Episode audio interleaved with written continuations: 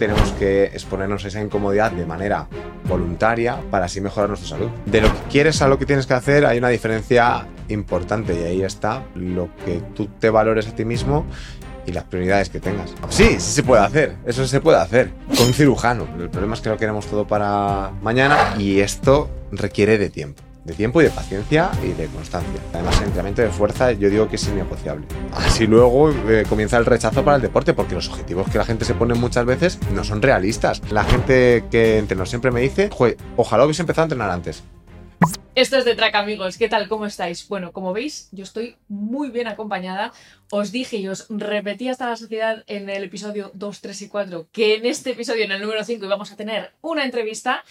Y como veis, pues aquí está mi invitado. Él se llama Leonardo Alonso y os lo iba a presentar, pero mejor dejo que se presente a él. Leo, ¿cómo estás? Bueno, eso te iba a decir, mejor, mejor Leo que Leonardo, que suena muy... A, señor feudal. total. Así que eh, me presento. Mi nombre es Leo, soy entrenador personal, tengo un centro de entrenamiento eh, que está en la zona sur de Madrid, en Parla, y junto con dos socios. Y nada, pues me dedico principalmente a eso, soy un apasionado del deporte, eh, vengo del mundo del atletismo, he practicado atletismo durante bastantes años y bueno, ahora estoy descubriendo una modalidad nueva que es la de eh, Hyrox, que es una carrera que bueno, ya os contaré un poco más, pero mezcla la carrera y la fuerza para tenerlo así más o menos controlado. ¿Qué estuviste haciendo ayer? Un Hyrox. un Hyrox. háblame mejor a mí que... Una, una competición de Hyrox que que fue en Valencia. Eh, competí en parejas junto con mi hermano y la verdad que fue muy bien porque quedamos terceros de nuestra categoría, hicimos una muy buena marca, 57 minutos 07 y, y muy guay, la verdad que fue muy guay. ¿Te encuentras bien? ¿Te encuentras relajado? ¿Estás como en casa? Sí. Pues podría decir que sí. Bueno, en este episodio que se llama Mueve el culo, creo que no puede ser más representativo porque quiero hablar, y para eso le he traído a él, quiero hablar de el deporte, de la actividad física, sobre todo en España, cuánto deporte hacemos los españoles, cuántos mitos hay en torno al, deporte y a la actividad física. Y por eso pues me he querido traer a una eminencia en esto, a, Leo, que como os ha dicho, pues es entrenador personal y sabe muchísimo de estos temas. Quiero empezar con unos datos, y esto ya sabéis que esto no es un, podcast en el que esté plagado de datos, pero quiero demostrar a la gente que esto no es algo que a mí me salga de la mente y lo suelte por la boca de una, sino que he buscado un poquito. Hay una labor de investigación detrás. Entonces, he buscado unos datos y se lo, se lo cuento a él, te lo cuento a ti.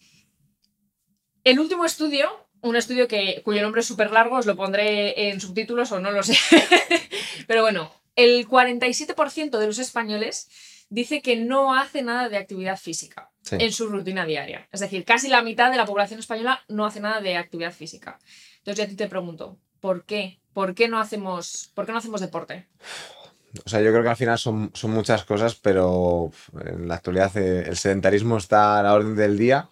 Y no solo eso, sino que, bueno, entre eh, televisión, plataformas de, series, videojuegos, eh, trabajos sedentarios, eh, mala alimentación, todo eso lleva a que bueno, nos movamos en, coche, en patinete, en vez de en bici o en algún medio caminando.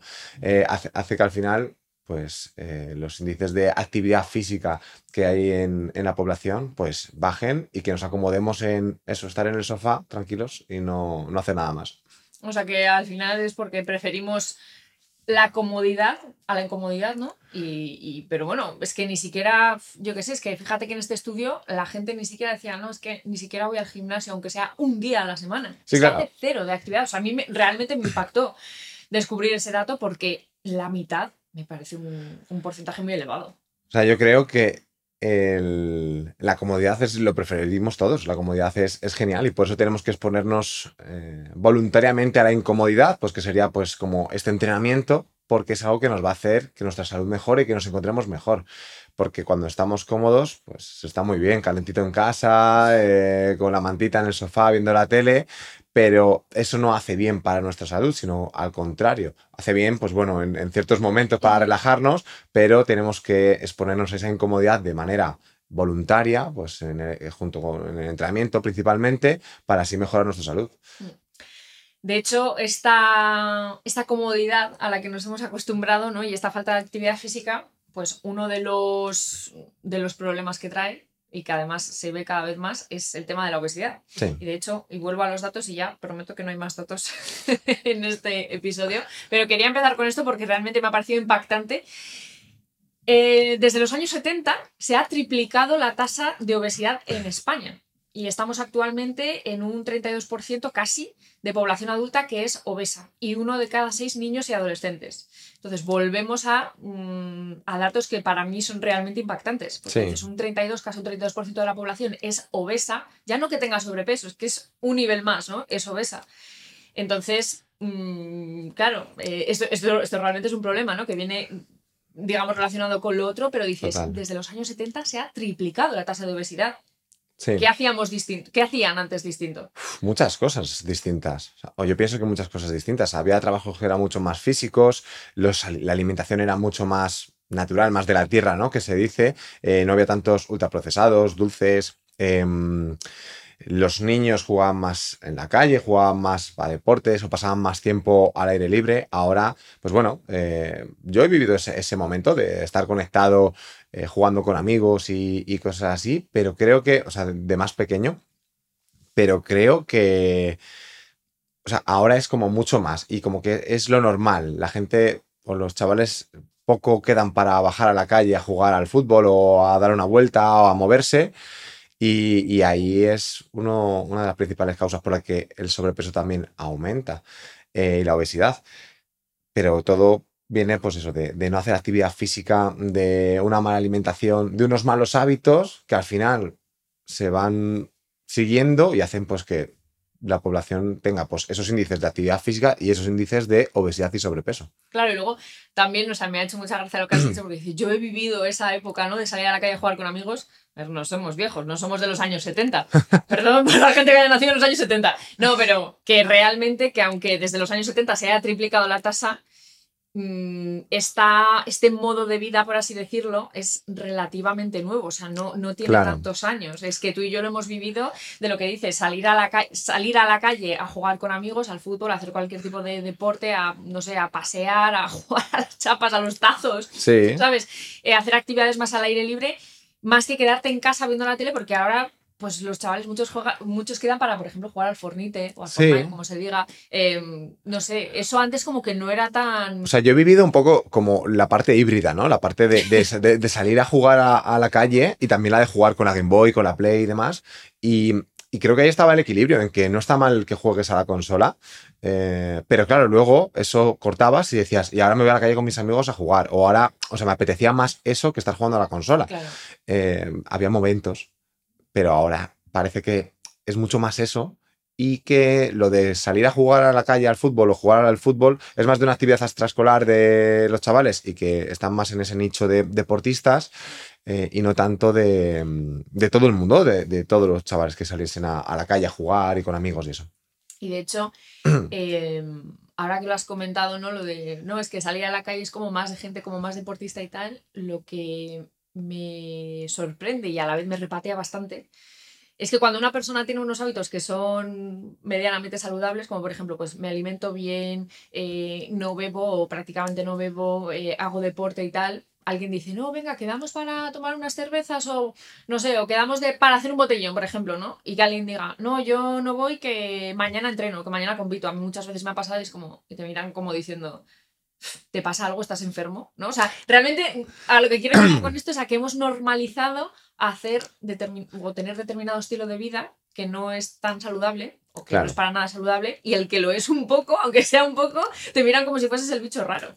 Sí, pero eso normalmente suele ser para justificar el que ellos no hagan, o sea, o el que ellos no se cuiden tanto, que no cuiden esa faceta de su vida de esa manera. Entonces, de, esa manera justifican que la rara eres tú y no ellos. De esa manera justifican que, que tú no quieras beber alcohol o quieras descansar y no salir de fiesta para al día siguiente rendir en tu competición, entrenamiento o lo que sea, es raro. Pero no es raro mm, irte a un bar a beber cervezas y emborracharte y irte de fiesta. Pero principalmente suele ser para eso, para justificar que ellos no están haciendo eso y para no sentirse mal, la rara eres tú. Al final es una justificación. ¿Cuál es mi cámara? Esta. Dejad de justificar vuestras actividades y vuestras actitudes de mierda. Y dejad de echar, pues eso, los balones fuera. Joder, que hay que cuidarse un poco. Que estamos, pues, cada vez más obesos y, y con cada sí, vez más eh, actividad. o sea, hay que responsabilizarse de, de lo que uno hace y de uno mismo, y eso es muy importante. Mm.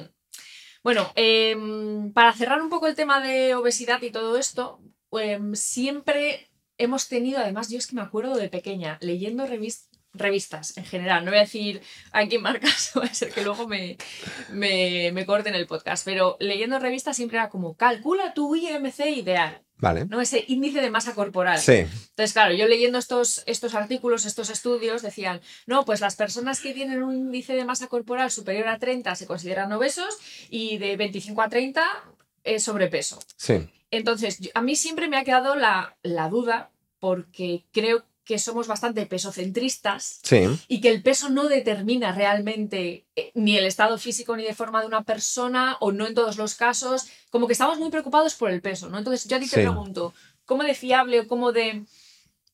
Sí, ¿cómo de importante es el IMC realmente para medir cómo de saludable está una persona? el IMC al final, como el peso, es un indicador más. O sea, el IMC eh, importante, pues probablemente para una población media, o sea, para la media de la población, seguramente pueda ser interesante tenerlo en cuenta, pero tenerlo en cuenta, no que sea determinante en, Buah, he pasado de 20 a 20 con uno, entonces ya se acabó, estoy fatal. Eh, o igual que con el peso, que muchas veces nos fijamos mucho en el peso y varía. Y al final, si el peso, o sea, nuestro peso durante la semana, durante el día, varía. Y si nuestro peso durante el día y la semana varía, el IMC también, porque está directamente relacionado. Entonces, para una media de la población, sí que pienso que puede ser interesante como indicador. Pero es verdad que para muchas personas no lo es. Por ejemplo, hay personas que son más altas, eh, que por la altura que tienen, eh, les va a salir un, IMC más bajo. Probablemente, si no pesan muchísimo, le van a salir un IMC más bajo. Incluso siendo muy altos, si tienen un, un peso bastante alto, le va a salir un IMC medio normal y a lo mejor tienen sobrepeso. Pero porque la altura ahí también determina, tanto la altura como el peso. Eh, y luego, por ejemplo, hay personas que a lo mejor no están en esa media, que pues tienen una, la- una mayor masa muscular y por la masa muscular que tienen, un culturista, por ejemplo, o una persona que, que va al gimnasio eh, habitualmente tiene un desa- un desarrollo muscular Dilo. bueno. Dilo. Lo ¿Qué? que dijiste ayer. ¿El qué? Como tú. Ah, como yo, claro. no, bueno, yo considero que tengo una, una masa muscular adecuada y yo probablemente en un IMC daría que tengo algo, un ligero sobrepeso. Y porque el, al final con la masa muscular, si tienes una mayor masa muscular, vas a pesar más, pero eso no significa que sea grasa. No, de hecho solo hay que verte. Ah, eso es. No vamos a hacer aquí modelos porque para estas cosas se paga, pero, pero claro, que al final Eso hay es. que verlo, ¿no? Depende, Claro, o sea, por eso digo, es un indicador que se puede tener en cuenta y que hay que ver cuándo se puede tener en cuenta y para qué personas. Es verdad que para una media, pues mm, de la población, que al final es eso, una media, pues puede ser interesante. Pero hasta ahí. Hay otras muchas, pues como podemos valorar el peso, los pliegues, el perímetro de cintura-cadera, que es también un, valor bastante bueno para saber si hay eh, sobrepeso o no. Eh, fotos para, para valorar. Con las fotos se puede ver muy fácil, más o menos, en qué porcentaje de grasa estás. Así que no es todo el IMC ni es todo la báscula y no hay que obsesionarse con ninguna de las cosas. Simplemente hay que intentar estar saludable y, y eso también pasa por no obsesionarse con eso. Los extremos nunca son buenos. Para Total. nada. Y en esto tampoco. Bueno, ahora voy a tirar de libreta, la tengo por aquí. Me la está sujetando mi ayudante Wanda. porque quiero, quiero hablar, bueno, tengo aquí una cantidad de mitos. Mm, Yo salgo a la calle a preguntar muchas veces ¿no? a la gente por los temas que tratamos en el podcast, ya lo sabéis los que me seguís fielmente desde el episodio 1, cinco semanas siguiéndome es maravilloso. Y, mm, y bueno, te voy a hacer unas preguntas al final, ¿vale? Relacionado con lo que pregunté a la gente en la calle, pero primero quiero que hablemos de unos mitos que hay en torno al deporte, en torno a, no sé, a la vida saludable, actividad física. Y vamos a empezar por eh, las agujetas. Vale. Las agujetas, digamos que son un invento del demonio y que, pues bueno, eh, hay mucha gente que dice, de- mm, respecto a las agujetas hay dos mitos. Por un lado, la gente dice, si tú no haces, si no has hecho bien deporte, no has hecho una buena, un buen ejercicio, Un buen entrenamiento. no te salen agujetas. O sea, si no tienes agujetas, Es que no ha sido buen entrenamiento. es que no ha sido buen entrenamiento. Y por otro lado, si las tienes, toma agua con azúcar, que es Mano de santo. fina, Mano de ¿sabes? santo. Entonces, cuéntame, bueno, explícame un poco, ¿no? ¿Qué son las agujetas o qué se considera agujetas? Y, y- y- y háblame de estos dos mitos. lo último o, lo que tiene como más evidencia o lo que se ha acabado diciendo es que las agujetas son como unas micro roturas que ocurren en, el músculo cuando se realiza un entrenamiento y que mm, esas roturas pues, generan cierto dolor que a los días siguientes se va notando cuando el músculo también se empieza a regenerar para, mejorar. Eh, pero yo, yo lo asocio casi siempre a que es ocurren o aparecen cuando hacemos una actividad a la que no estamos acostumbrados. Por ejemplo, yo estoy acostumbrado a salir a correr habitualmente y soy un nato corredor y corro carreras de 10 kilómetros, de media, maratón y demás. Ahora bien, un día un amigo me dice que si vamos a montar bici y yo digo, bueno, pues yo tengo resistencia, las piernas bien porque corro y tal, entreno fuerza y voy a montar bici y al día siguiente no me puedo ni mover. Y es porque ese tipo de, de movimiento, ese, tipo de mecánica, no estoy acostumbrado, no estoy, estoy, acostumbrado a ese estímulo y entonces eh, mi cuerpo reacciona con, con esas agujetas y con esa sensación de dolor por no estar acostumbrado a ese estímulo. Y ocurre también que al principio, cuando alguien empieza a entrenar, las agujetas son como muy, muy intensas, sobre todo las primeras dos semanas, y luego poco a poco eh, parece que haces entrenamientos incluso más exigentes, que probablemente lo sean, y no tienes esa sensación de, de agujetas o de fatiga tan grande a los días siguientes. Porque el músculo se ha acostumbrado. Porque, porque estás más adaptado a, a ese tipo de estímulo y entonces pues no, no aparecen de esa manera. Puedes notar un poquito de, de dolorcillo, pero no al mismo nivel como las primeras semanas. Que cualquier persona que haya pasado a lo mejor por un periodo de, de lesión o de, o de parón y luego ha retomado, que dice, madre mía, ¿cómo cuesta? Madre mía, que no me puedo ni mover. Entonces, eso, es, es más bien eso. O cuando es un estímulo muy exigente o cuando no estamos acostumbrados a él, que a veces pues, suele ser lo mismo. Y luego en cuanto a lo del azúcar, agua con azúcar, Ojalá. Sí, funciona. No, no funciona. Es, es- es un mito muy grande. Eh, como he dicho, es adaptarse a- al tipo de, de estímulo. Es verdad que podemos hacer cosas para mejorar la recuperación de nuestro cuerpo. Pues eso, eh, la proteína nos va a ayudar. eh, el, el descansar es lo que hace que mejoremos en el entrenamiento. O sea, cuando entrenamos destruimos y cuando descansamos construimos para que el cuerpo se recupere y pues podamos seguir entrenando y mejorando. Pero lo del agua con azúcar, no. De hecho, o sea, yo lo pienso y digo, ojalá, ojalá fuese milagroso. Porque incluso yo que llevo 20 años entrenando, cuando hago un pequeño paroncillo, antes cuando tenía tem- pretemporada tal, me- acuerdo que en pretemporada hacíamos ejercicios que no había hecho en, en meses o en un año, desde la pretemporada del año anterior, tenía unas agujetas mortales de decir, madre mía, que no me puedo mover, siendo deportista. Sí. Y claro, decía, ojalá funcionase lo del agua con azúcar. Pero te has probado el agua con azúcar, porque tiene que estar malísimo. Yo no lo he probado. Si le Lo he echas. probado. Pero eso está muy malo. Sí, sí, sí, sí. O sea, si le echas limón o naranja o algo así, pues bueno, pero agua con azúcar, No, no, no. eso yo no lo veo. O sea, tiene que estar malo seguro. Lo he, pro- lo he probado, lo he probado. Pero no está bueno. Sí, sí, de pequeña lo he probado y para la tos. Para la tos. Pero El con limón, ¿no? O algo así. Yo, yo eso. nada, pero el agua con azúcar. Pero la pregunta es si te gusta.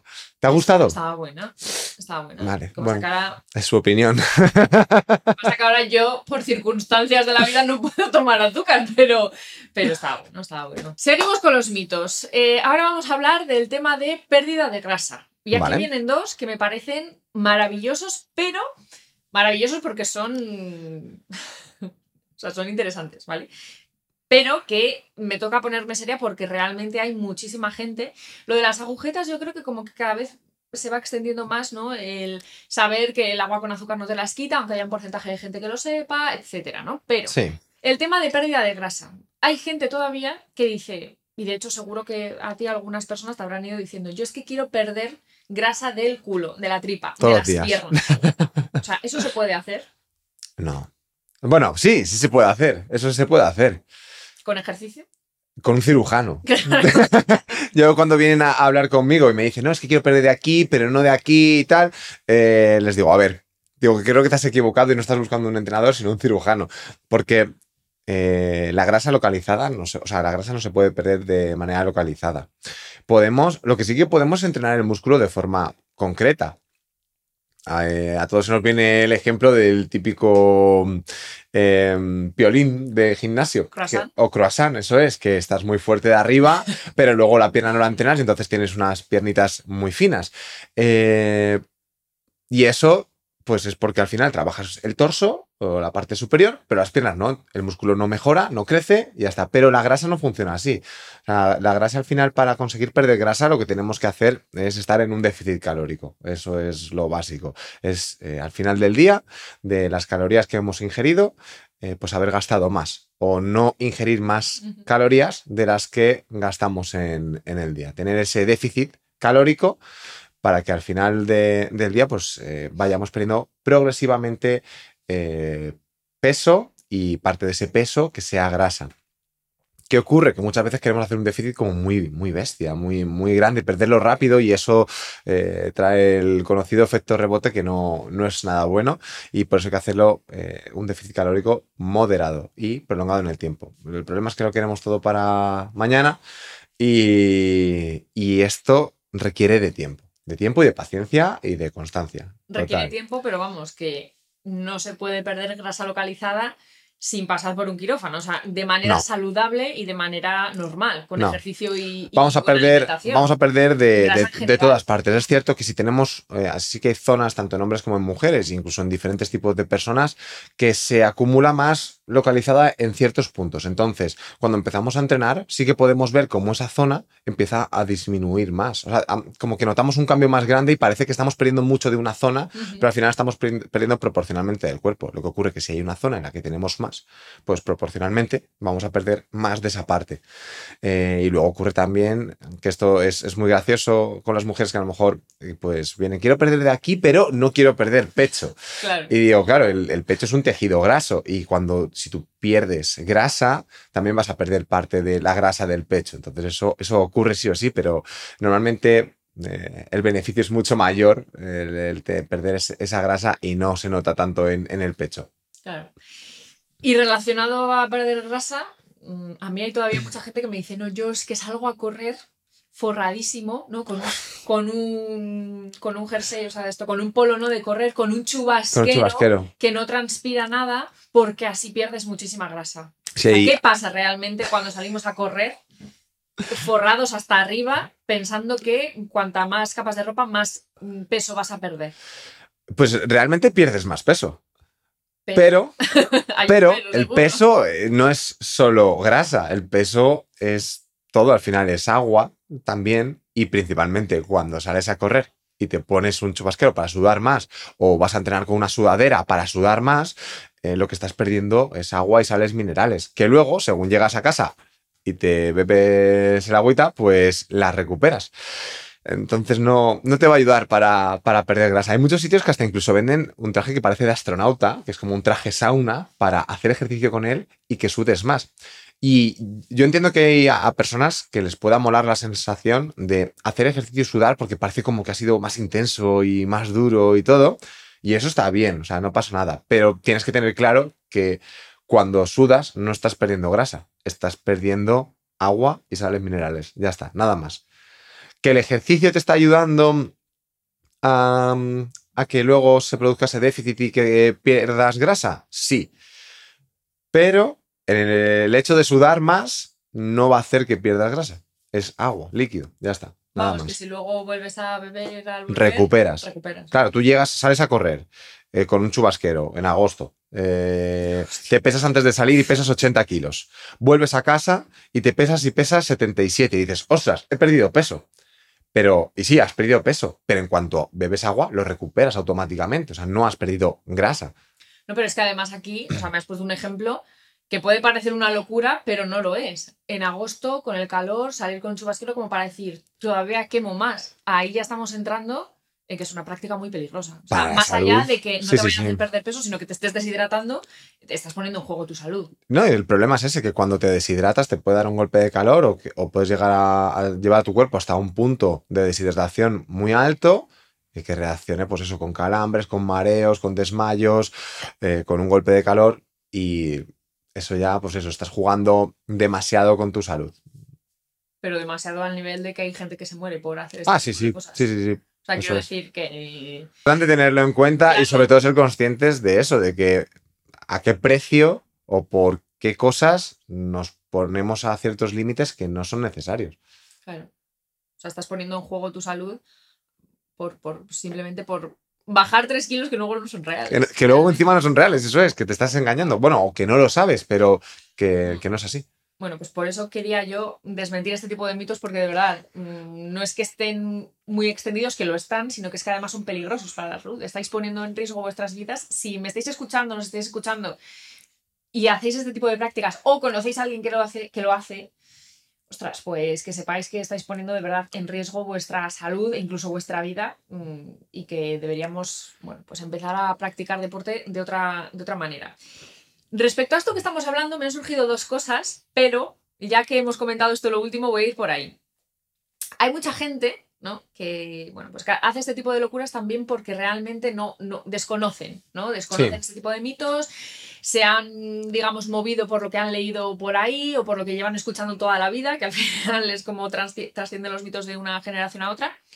Y entonces ellos dicen, bueno, pues yo me quiero poner en forma, entonces voy a buscar en internet cualquier rutina que vea y ya está. Claro. Y eso me vale. ¿Cualquier rutina de internet le vale a todo el mundo? No. O sea, la, la respuesta rápida es no.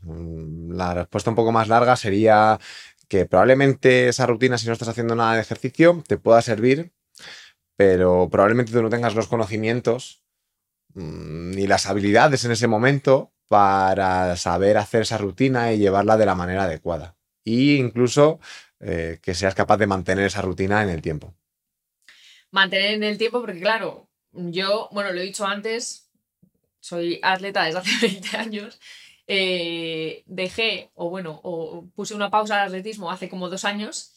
Y aún así me tengo que marcar objetivos ¿no? de carreras, competiciones, para motivarme a hacer deporte, aunque esté súper acostumbrada. E incluso, eh, ahora que estoy yendo a Helios Sport Center a entrenar Hyrox, a mí eso realmente me motiva. O sea, lo digo de verdad, me motiva quedar con gente, tener un grupo y tener un día a una hora una, Un compromiso, un compromiso. Entonces, al final sí que es verdad que pienso que, bueno, mm, buscar en internet rutinas, pues que a alguien le puede servir, sobre todo si tiene cierto conocimiento. Se Eso es. que yo como atleta busco una rutina y digo, bueno, esto me puede servir y tal, pero ¿cuánto tiempo lo mantienes en el tiempo, valga la redundancia, no? ¿Cuánto lo mantienes? Sí, si realmente no tienes una motivación de, bueno, pues de quedar con un entrenador o quedar con un grupo o quedar, ¿no? Y que tampoco sabes si, si eso, porque por ejemplo, una persona que, mm, que tenga cierto conocimiento, cierta experiencia entrenando o se haya formado en eso, pues por ejemplo, yo que controlo de, de entrenamiento y me he formado en esto, si yo veo una rutina, busco una rutina para preparar, imagínate, una media maratón, pues yo más o menos voy a saber valorar si esa rutina yo la puedo cumplir, si es apta para mí, si cumple con lo, la exigencia que puedo asumir. Pero a lo mejor una persona que no tiene esos conocimientos no, y se mete en eso y luego es demasiado para ellos o incluso demasiado poco y no les sirve ni para conseguirlo. Y por el otro lado, pues si es demasiado, pues a- puedes acabar frustrado, lesionado, de mil maneras que al final hacen que el deporte no, no, no siga. Y lo que hablabas de ese compromiso, yo creo que es lo, lo más importante y, lo- y por lo que mucha gente viene a entrenar con nosotros, porque al final cuando depende solo de ti el ir al gimnasio para hacer un entrenamiento, pues bueno, tú dices, venga, voy al gimnasio a las 5 de la tarde. Y a las 5 de la tarde llegan y dices, bueno, no pasa nada, voy a las 6. A las 6 llegan y dices, "Buah, ya voy mañana. Y mañana pasa lo mismo otra vez. Sin embargo, cuando vienen a entrenar, pues por ejemplo en nuestro caso, con un entrenador personal, con un grupo que tiene un entrenamiento a cierta hora o algo así, lo que ocurre es que tienes ese compromiso de que te están esperando a ti, de que tú te has apuntado y estás en la lista ahí de que o bien un entrenador personal solo te está esperando a ti, o sea, que vas a de, solo te está esperando a ti, nada más. O sea, que vas a dejar plantado a esa persona por pereza. Pues una vez cuela, pero ya la siguiente es como, oye, ¿qué pasa? Que estoy aquí esperándote para entrenar, nos hemos comprometido a esto, tienes que venir. Entonces esa presión hace que, que tires más. Y con un grupo igual, con un grupo que te preguntan, oye, ¿por qué no viniste el otro día? O te escriben, oye, ¿por qué no has venido hoy? Oye, ¿vas a ir al entrenamiento? Y entonces ya con eso es como, a lo mejor tú dices, uff, no iba a ir, pero ya me han escrito y voy a ir, ¿no? O te están esperando, te has apuntado. Ya tienes como algo que tira un poco más de ti para levantar el culo del sofá e irte a entrenar. Para mover el culo, si es que Sí, sí, sí, sí. por algo era el, el título de este, de este episodio. Eh, hemos hablado muchísimas cosas y me vienen a la mente muchas, muchas preguntas y muchos mitos, pero voy a pasar a lo que te comentaba al principio. Yo salí a la calle, le pregunté a la gente un poco por sus hábitos deportivos, ¿vale? Cuánto deporte hacían, si hacían deporte cuántas veces a la semana y tal. Y una de las preguntas fue, para perder peso, ¿qué es mejor? ¿Cardio o fuerza? La gran mayoría, yo te lo adelanto, te hago spoilers, la gran mayoría, excepto una persona, y luego te voy a decir quién es, no nombre porque no, no sé cómo se llamaba, esto es, esto es anónimo todo, aunque sale tu cara luego en las redes, pero es anónimo en cuanto a los nombres. Todos me dijeron que cardio, 100%. Sí. Salir a correr para perder peso. ¿Cuál es la opinión de un experto? A ver, em, lo mejor normalmente es la fuerza, o sea, el entrenamiento de fuerza. Además, el entrenamiento de fuerza yo digo que es innegociable para todo el mundo, Ta- tanto personas más jóvenes como más mayores. Es lo que nos va a mantener como, como queremos, ágiles, eh, fuertes y bien con salud. Eh, ¿Qué es lo que más quema o qué es lo que más nos ayuda a perder grasa? El entrenamiento de fuerza porque vamos a, aunque el entrenamiento no parezca tan agónico en el sentido de que no te sube tanto el Mm. pulso, aunque bueno, habría que ver en algunas sentadillas o ejercicios que, que son requieren mm, mucha intensidad, o sea, tienen mucha intensidad. El, entrenamiento de fuerza al final tiene lo suyo, pero no te sube tanto el pulso, no tienes la sensación como cuando sales a correr media hora y que llegas, eso, sudando, colorado, eh, con los pulsos por las nubes, con la respiración, y parece como que, has quemado mucho más, ¿no? El entrenamiento de fuerza, pues te pones a hacer un ejercicio, el músculo trabaja, pero claro, pues el entrenamiento de fuerza al final lo que hace es estimular el músculo, eh, tanto en el entrenamiento, pero luego, eh, por esas roturas que se producen, que es lo que hablábamos de las agujetas y cosas así, el cuerpo se mantiene mucho más activo en el resto del tiempo. Lo ideal no es solo entrenamiento de fuerza, sino es combinarlo un poco para ser un, una- un atleta, una persona equilibrada en cuanto a que tengas fuerza, tengas eh, un- una buena masa muscular que te proteja tanto para actividad de cardio como para propia actividad de fuerza y para tu día a día, pero aparte también para que eh, cuando hacemos ese cardio, pues también tengamos una capacidad aeróbica buena y seamos capaces de ser versátiles, no de, eh, vale, sí, estoy así, pero si me dicen que tengo que correr, así quiero decir muy grande, ¿no? Abriendo los brazos, estoy, estoy grande, eh, estoy muy fuerte, se me ve, parece muy sano, pero ahora bien, me hacen dar una carrera de aquí a coger un autobús y parece que me estoy muriendo porque mover mi cuerpo me cuesta mucho y no tengo ninguna capacidad aeróbica, no tengo ninguna capacidad de, de resistencia, de nada. Entonces, para perder grasa, principalmente es la fuerza, o sea, si tuviese que elegir algo, elegiría la fuerza, entre cardio y fuerza, pero si pudiese elegir bien, elegiría combinarlas. Combinarlas no a la vez, sino poder hacer eh, trabajo de cardio, trabajo de fuerza, incluso trabajo combinado en, en- en circuitos o tipo HIT para, para mejorar ambas cosas también. Fíjate que el otro día estaba hablando con un amigo y, mm, y me dijo, es que necesito perder bastantes kilos, como unos Hmm. 30 kilos. Me dijo, vale. Y claro, me dice, yo nunca he corrido y como comprenderás, con los kilos que me sobran, salir a correr ahora mismo, yo, como persona que no estoy formada en esto, aunque lleve muchos años haciendo eh, atletismo, Claro, yo pensé, digo, es que si te sobran 30 kilos, pues igual salir a correr de primeras para bajar peso. Claro, es que él me dijo, es que estoy preocupado porque ahora mismo no puedo correr. Claro. Y yo le dije, es que igual no te tienes que centrar en correr ahora mismo, igual te tienes que centrar ¿no? en ponerte fuerte, en estar fuerte muscularmente y que tu propio cuerpo pueda aguantar lo que, lo que va a ser luego la carrera, Claro. que va a ser correr. Porque mucha gente dice, no, estoy, estoy gordo, vamos a decirlo así, estoy gordo, tengo, tengo sobrepeso, tengo obesidad, voy a salir a correr.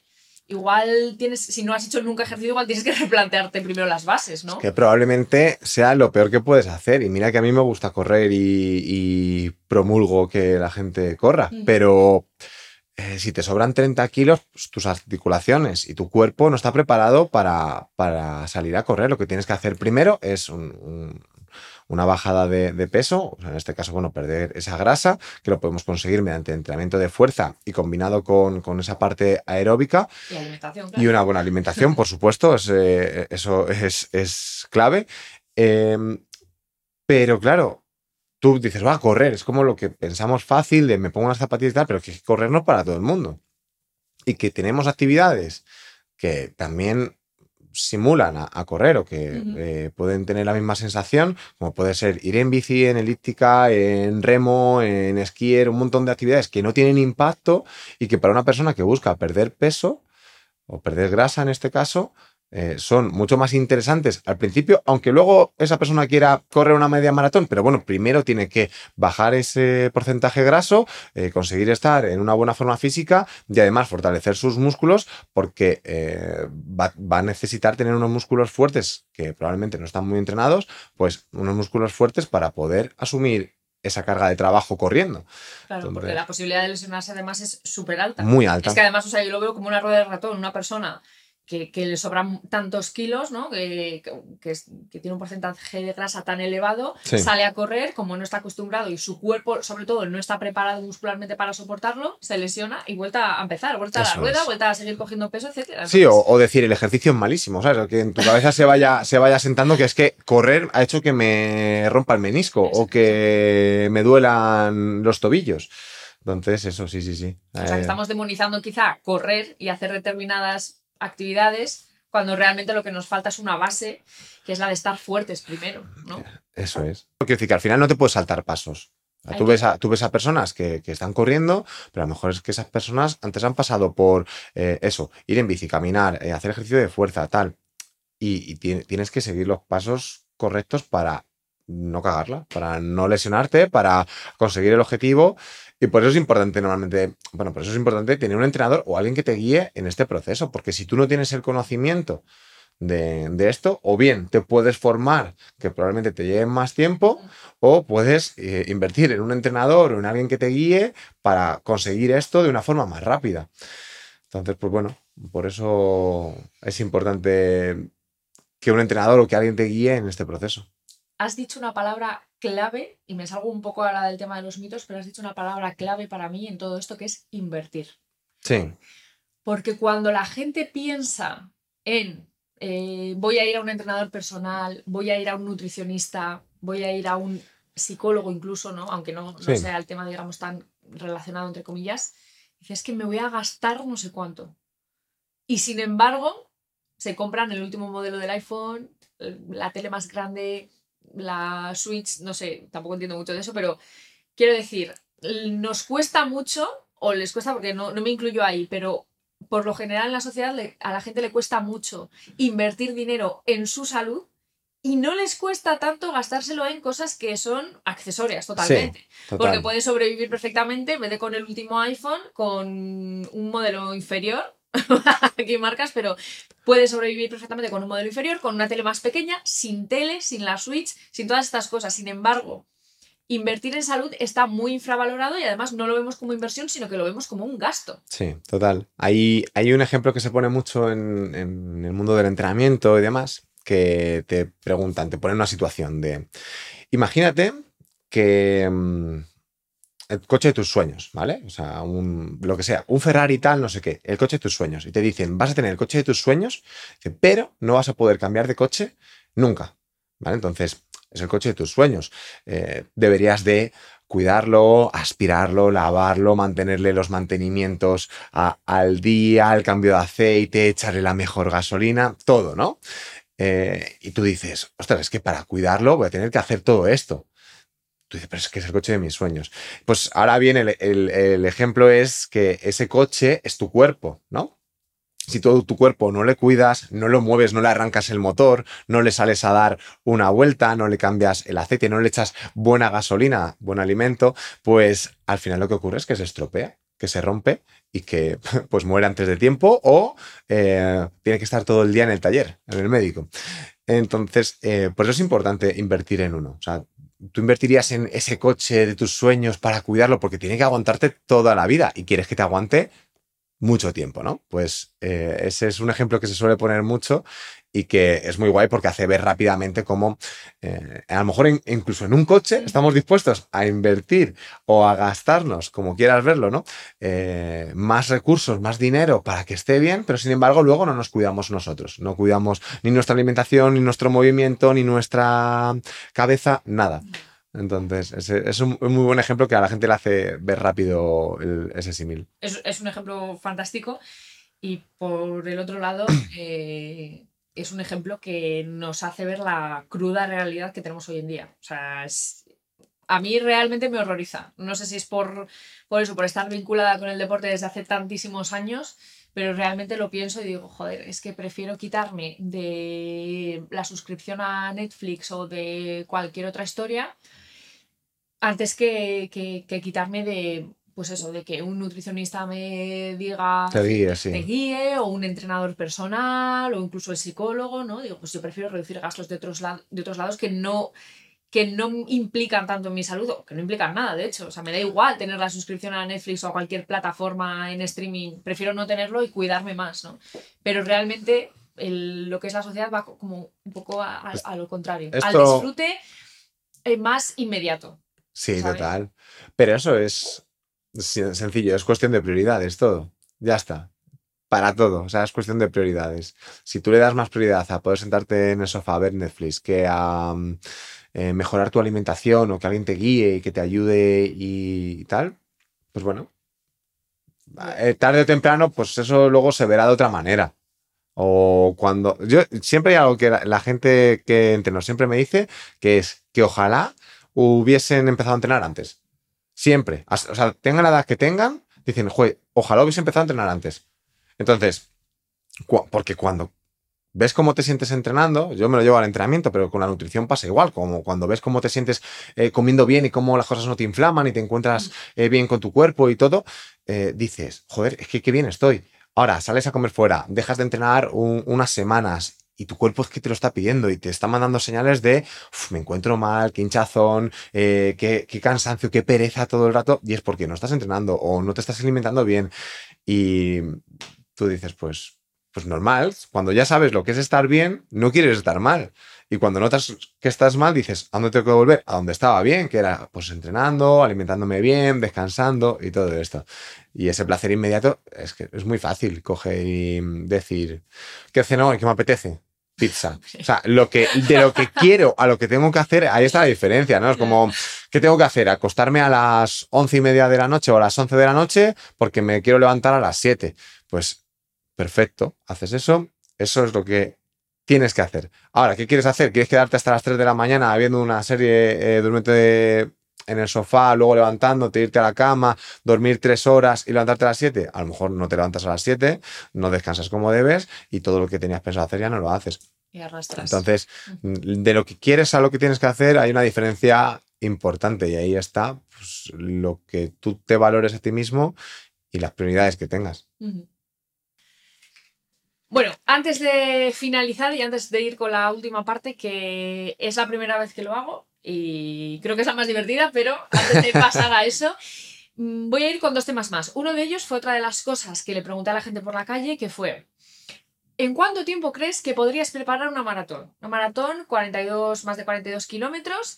Eh, y la gente, por lo general, me respondió, excepto un chico que era muy joven, tenía como 16 años, que me dijo lo contrario al resto, ¿vale? Eh, todos me dijeron que un mes, pero además, gente, gente por la calle, o sea, quiero decir, que no se conocían entre ellos, y todos me dijeron, en un mes, en un mes aproximadamente. Y que seguro la hacen en dos horas y media, porque si el Kipchoge la hace en dos, yo en dos y media. Un poco más, porque no soy tan profesional. No, no, no, pero me, me sorprendió muchísimo, porque me, todos me decían, pues 42, pues como en un mes, ¿no? Y yo les decía, pero tú corres. Y la gran mayoría me decía, sí, he hecho carreras de 5K, 5 kilómetros. Y yo, Vale, o sea, claro, yo obviamente no les iba a decir, eh, estás flipado, pero realmente lo, pensaba, ¿no? Yo les decía, a ver, aquí no hay respuesta correcta o incorrecta. Sí, sí que la había, sí que había respuesta incorrecta y era esa, pero realmente me sorprendió porque si yo me encuentro con un atleta profesional y me dice, una maratón, pues en un mes, no, porque ya, ya, ya lo preparo, ya he hecho no sé cuántas medias y estoy preparando, estoy entrenando por encima y tal. Pues hasta ni eso, yo creo. Puede, puede, pero digo, esta gente que nunca ha corrido ni, ni 10 kilómetros y quieres preparar un maratón en un mes. El desconocimiento. O yo creo que ahí es ya como no tienes ni idea de algo y dices, pues en un mes, que me parece una buena cantidad de tiempo. Pero porque no saben lo que es correr una maratón. Yo tampoco, ¿eh? pero, pero sí que sé valorarlo. Entonces, un mes no tiene ningún sentido, pero ni un mes, ni dos, ni tres. Eh, una persona que no ha corrido nunca o que ha corrido cinco kilómetros probablemente necesite más de un año y, y está. ¿Acabarla? Pues bueno, a lo mejor con, con un entrenamiento de seis meses, alguien que no tenga unas malas capacidades y que sea activo mm, como deportista, pues a lo mejor es capaz de acabarla. Ahora bien, ¿cómo? ¿Sabes? Claro. Que eso es muy importante porque hay gente que se apunta a carreras y acaba haciendo mm, pues cosas para las que no está preparada. O sea, si te apuntas una carrera de 10 kilómetros y tardas una hora y media y vas caminando, pues no has podido correr una carrera de 10 kilómetros. Estás apuntado a una marcha de 10 kilómetros. Perfecto. Para caminar, para hacerla, eres capaz de caminar 10 kilómetros, pero no correr. Entonces, pues. O sea, volvemos un poco a lo que decíamos antes, que hay que ir poco a poco, que si no has corrido nunca, pues primero, pues eso, entrenamiento de fuerza, camina y corre, combina. Que no te puedes saltar pasos. O sea, que es que, que no se puede empezar la casa por el tejado. Total, o sea, no, no, no, no. Y que en un mes una maratón, pero nada, ni una maratón, ni hasta incluso si no has corrido nunca 10 kilómetros, los que lo vas a pasar tremendamente mal, Mm. muy, muy mal. Y claro, así luego eh, comienza el rechazo para el deporte, porque los objetivos que la gente se pone muchas veces no son realistas. Quiero en, de aquí, en dos meses, eh, me voy a casar y voy a perder, mm, no sé, 15 kilos. A ver, espérate, que es que no, no estás siendo consciente de lo que estás diciendo, no sabes lo, lo- lo que estás diciendo que quieres perder en el tiempo que quieres perderlo. Pues o correr una maratón en un mes, o objetivos que no son realistas, o Además, conseguir el cuerpo de no sé quién. Claro, y además que en el caso de la maratón, a mí me ha pasado muchas veces que me han preguntado, ¿y tú qué haces? Ah, Digo, yo soy atleta. Y me dicen, ay, que corres maratones. Pero que te lo dicen como si fuese algo súper fácil. Y yo, de hecho, siempre lo he dicho. Aún llevando entrenando, pues eso, más de 20 años, ahora mismo no me veo para correr un- una maratón. Y de hecho, que podría hacerlo entrenando, sí, preparándolo, sí. Claro, pero que lo veo, o sea, de verdad, tengo muchísimo respeto a la maratón y creo que el problema es que hemos perdido el respeto a esa distancia. o sea, esa Se ha perdido el respeto a la distancia y se está como infravalorando. Decir, ah, sí, no, yo corro maratones o yo corro ocho maratones al año. Pero porque mucha gente cuando le hablas de atletismo a lo mejor lo que asocia es eh, velocidad, así, y maratones. No hay otra cosa. Que o corres rápido o haces distancia, ¿no? Ya está. Ah, Por norma general, seguramente haya mucha gente que sepa mucho más sobre atletismo, ¿no? Pero eh, así en la media, pues a lo mejor dices, una maratón, pues bueno, pues alguien que corre, pues no será tan duro hacer una maratón. Claro. A lo mejor sale a entrenar todos los días se hace una maratón. no sé. Pero bueno, le hemos, le hemos- creo que le hemos perdido un poco el respeto, un poco el miedo a esa distancia y luego también pasan cosas que, que son realmente trágicas en la Sí. línea de meta de muchas carreras de larga distancia cuando no se han preparado bien. Y ese problema muchas veces viene porque mucha gente se pone a preparar una carrera, una maratón, media maratón o cualquier tipo de prueba sin antes haberse hecho un, un reconocimiento físico. Un reconocimiento físico para saber si tiene algún problema, patología o algo en su corazón o en él para poder terminar y acabar esa prueba. Para poder afrontarlo. ¿no? Eso es. Entonces ocurren esas cosas, que luego hay cosas que no se pueden controlar, vale, perfecto, pero es verdad que se reduciría mucho esas situaciones si cada persona que se presenta a una maratón o a una prueba exigente eh, tuviese un reconocimiento físico detrás que, que diga que está bien para poder completar esa prueba. Bueno, ahora sí, última pregunta y como aquí, bueno, siempre lo digo, en este podcast nunca pasamos de puntillas, pero es que además hoy, teniendo un invitado, teniendo a mi primer invitado en mi casa, quiero polémica.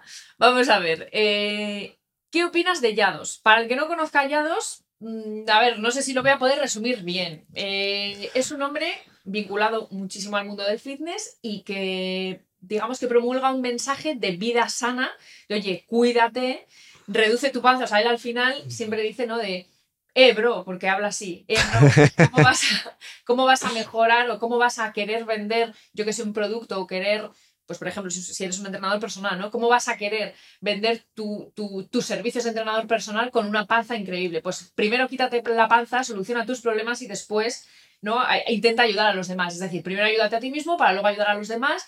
Y luego, además, él es un hombre pues, que al final está bañado en dinero.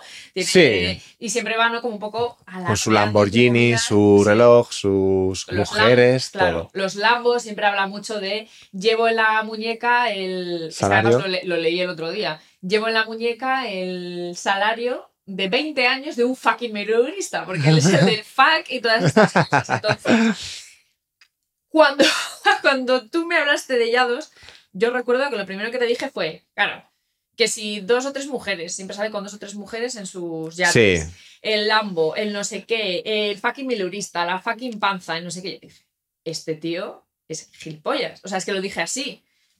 Obviamente me equivocaba y lo reconozco porque yo no había no había escuchado realmente su discurso. Es decir, yo creo que hay que ir un poco al trasfondo, ¿no? Entonces, a primeras, o sea, a simple vista te puede parecer lo que me parecía a mí.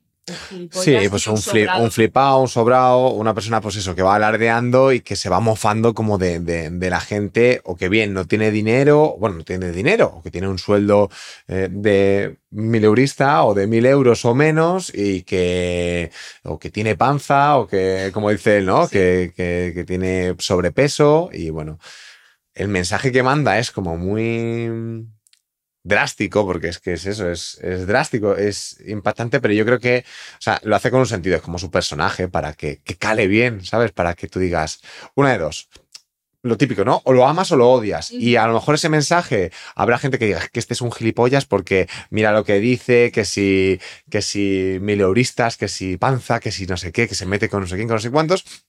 Y habrá gente que ese mensaje tan, eh, tan bofetón en la cara, ¿sabes?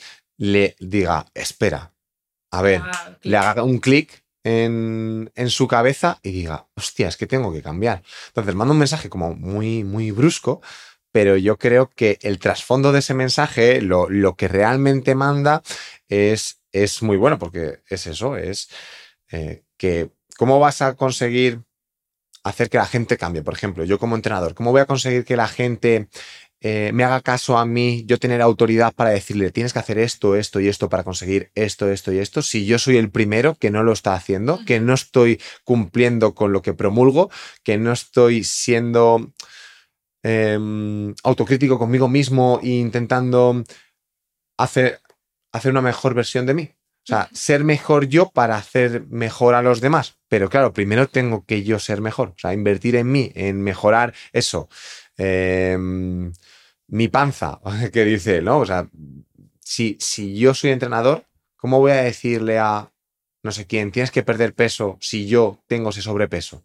Y digo, vas a tener que hacer esto, porque yo sé, probablemente es así, o sea, hay personas que saben mucho de un tema y eso no, no quita eh, y que la situación de su vida o de su momento en cierto tiempo, pues a lo mejor no hacen que tenga un estado físico muy bueno, pero eh, saben mucho sobre entrenamiento y sobre cómo ayudarte. Pero claro, la percepción que tiene la otra persona va a ser, ostras, a lo mejor esta persona no es la indicada para ayudarme, porque mírala, no se la ve saludable o no se la ve con un estado de físico bueno. Entonces, si, si yo tengo un espejo donde mirarme, si mi entrenador me inspira, me, me transmite esa confianza, probablemente yo también lo consiga o sea capaz de acercarme a eso. Entonces, el mensaje que manda eso puede ser muy brusco, puede ser muy bofetón en la cara, pero bueno, habrá personas que le gusta, personas que no, pero el mensaje yo creo que el trasfondo al final es bueno. Ahora sí, pasamos a la última parte de este, de este episodio, de esta entrevista, y lo vamos a hacer con el Tracatest. Son una serie de preguntas que no tienen mucho que ver con lo que hemos estado hablando, o sí, en algunas cosillas sí, pero que me tienes que contestar de forma sencilla. Tú si quieres las justificas, si yo veo que las tienes que justificar, yo te lo digo. Vale. Pero van a ser preguntas como de sí, no, esto, lo otro, ¿vale? Genial. Bueno, a ver cómo te hago esta pregunta sin que me censuren el programa.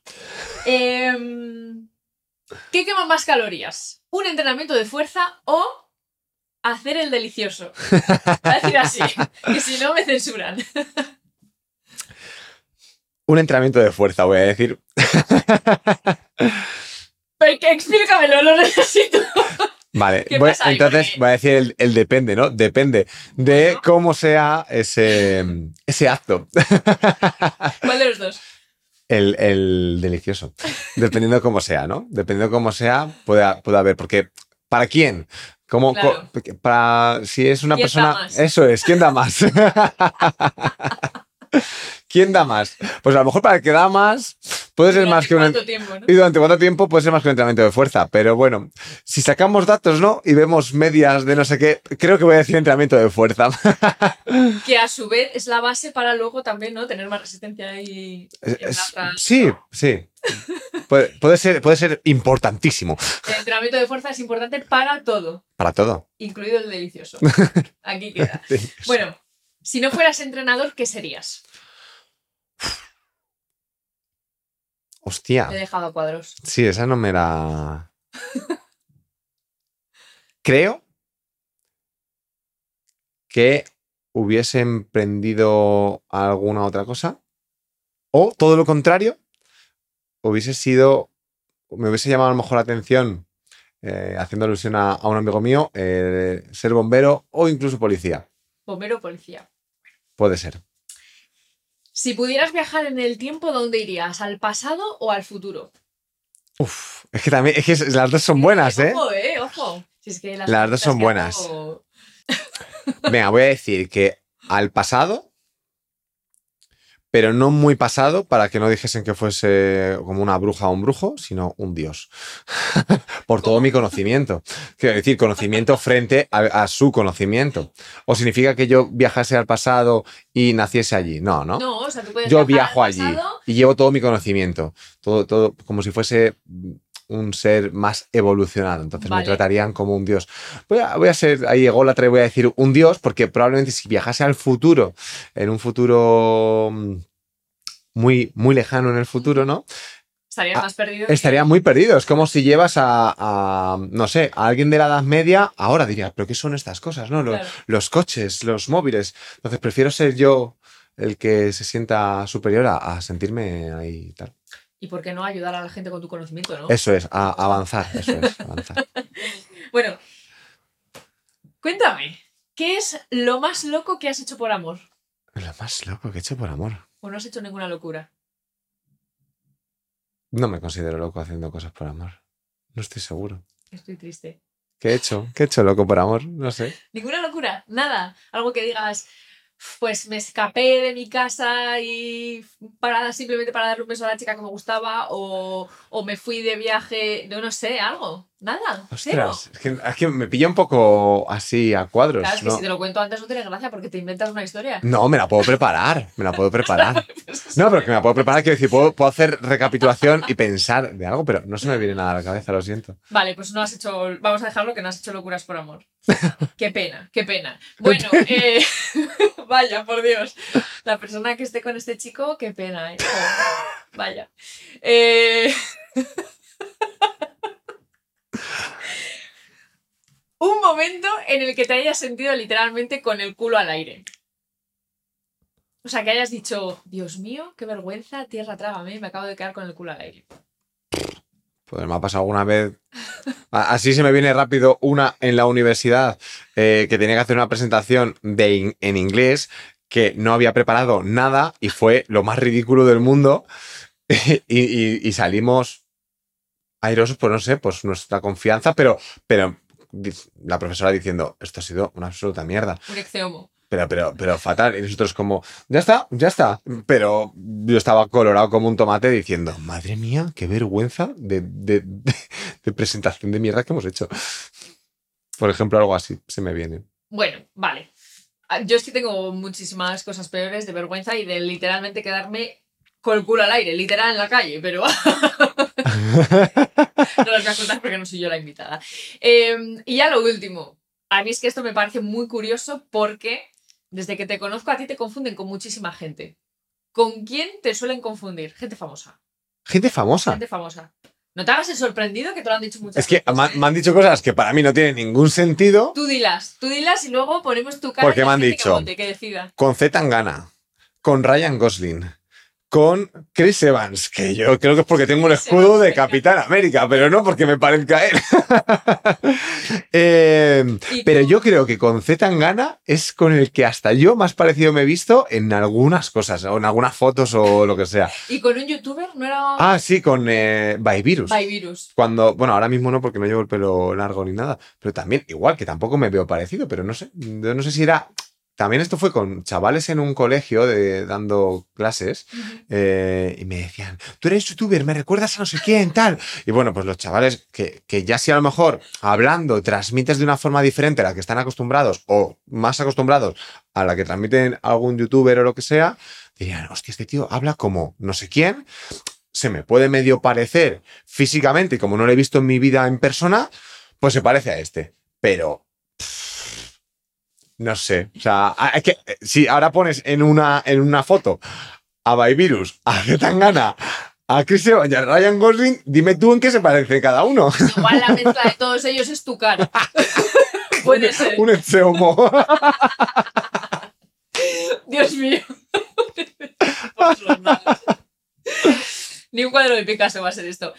Bueno, Leo, hasta aquí la entrevista no ha sido tan dura, ¿no? No, ha estado No muy he bien. estado yo aquí con el látigo ni nada y para no haberlo preparado y llevar una tralla toda la semana de la leche ha sido ha estado bien. Ha estado muy bien. ¿Te has sentido cómodo, que es lo más importante? como en casa. Como en casa, como en tu propia casa. Igual. Como en casa en ningún sitio, como casa de rodillas. Eh, ¿Animarías, invitarías a la gente a venir? Soy una tía maja en la que se puede confiar para Sí. entrevistar. Sí, ¿no? Coralaja, una tía maja en la que se puede confiar. Podéis venir, sí, sí, sí. Os tratará bien. Con el ajo- Da, da un vaso de agua. Pero solo agua, ¿eh? Porque aquí somos muy sanos. Eso es. Como mucho con gas y limón, ¿no? Y ya está. Que muchísimas gracias por, por haber accedido a esta entrevista con los pocos seguidores Nada. que tengo, pero seguro que esta entrevista la peta. De aquí para arriba. Claro. De aquí al estrellato. Eso es. Los Por dos. supuesto. Y bueno, no sé cuál es mi cámara. Voy a mirar a esta. No, a esta, por ejemplo, que me apetece. Muchísimas gracias a todos por habernos escuchado hoy. Esto ha sido más largo de lo habitual, pero porque la ocasión lo merecía y que porque por una vez en, dentro de estos cinco episodios no me, escu- no me habéis escuchado solo a mí, sino que he tenido una persona que sabía mucho y sabe mucho, que no se ha muerto, está aquí, sigue aquí, de deporte Ni se me ha olvidado. y no se le ha olvidado. Entonces, creo que la ocasión lo merecía. Espero que hayáis disfrutado y sobre todo que, como siempre, hayáis aprendido y hayáis desterrado mitos que tenemos en el día a día y que, desde luego, pues deberíamos decirles hasta luego porque, porque no nos hacen nada bien. Os espero, como siempre, en el próximo episodio, en el número 6, cargadito de, pues como siempre, mm, humor, pero sobre todo tratando la vida sin filtros y sin pasar de puntillas. Nos vemos pronto. Besazo. Adiós.